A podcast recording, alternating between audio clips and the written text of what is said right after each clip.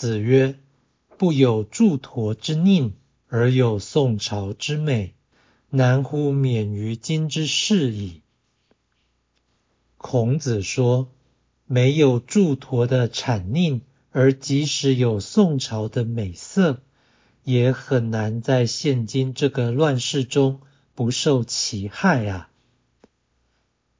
道义阐释。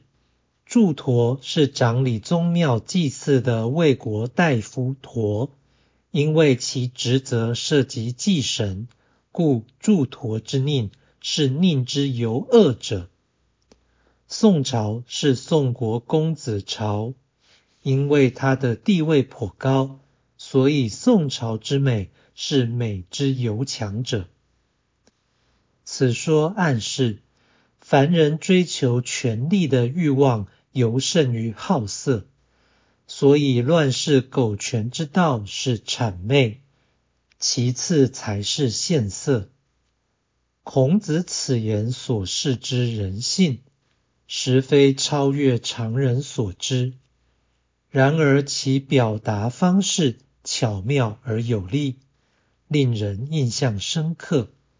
再者，祝陀以神职人员的身份。谄媚当权者，这是最要不得的一种邪佞，有如欺天。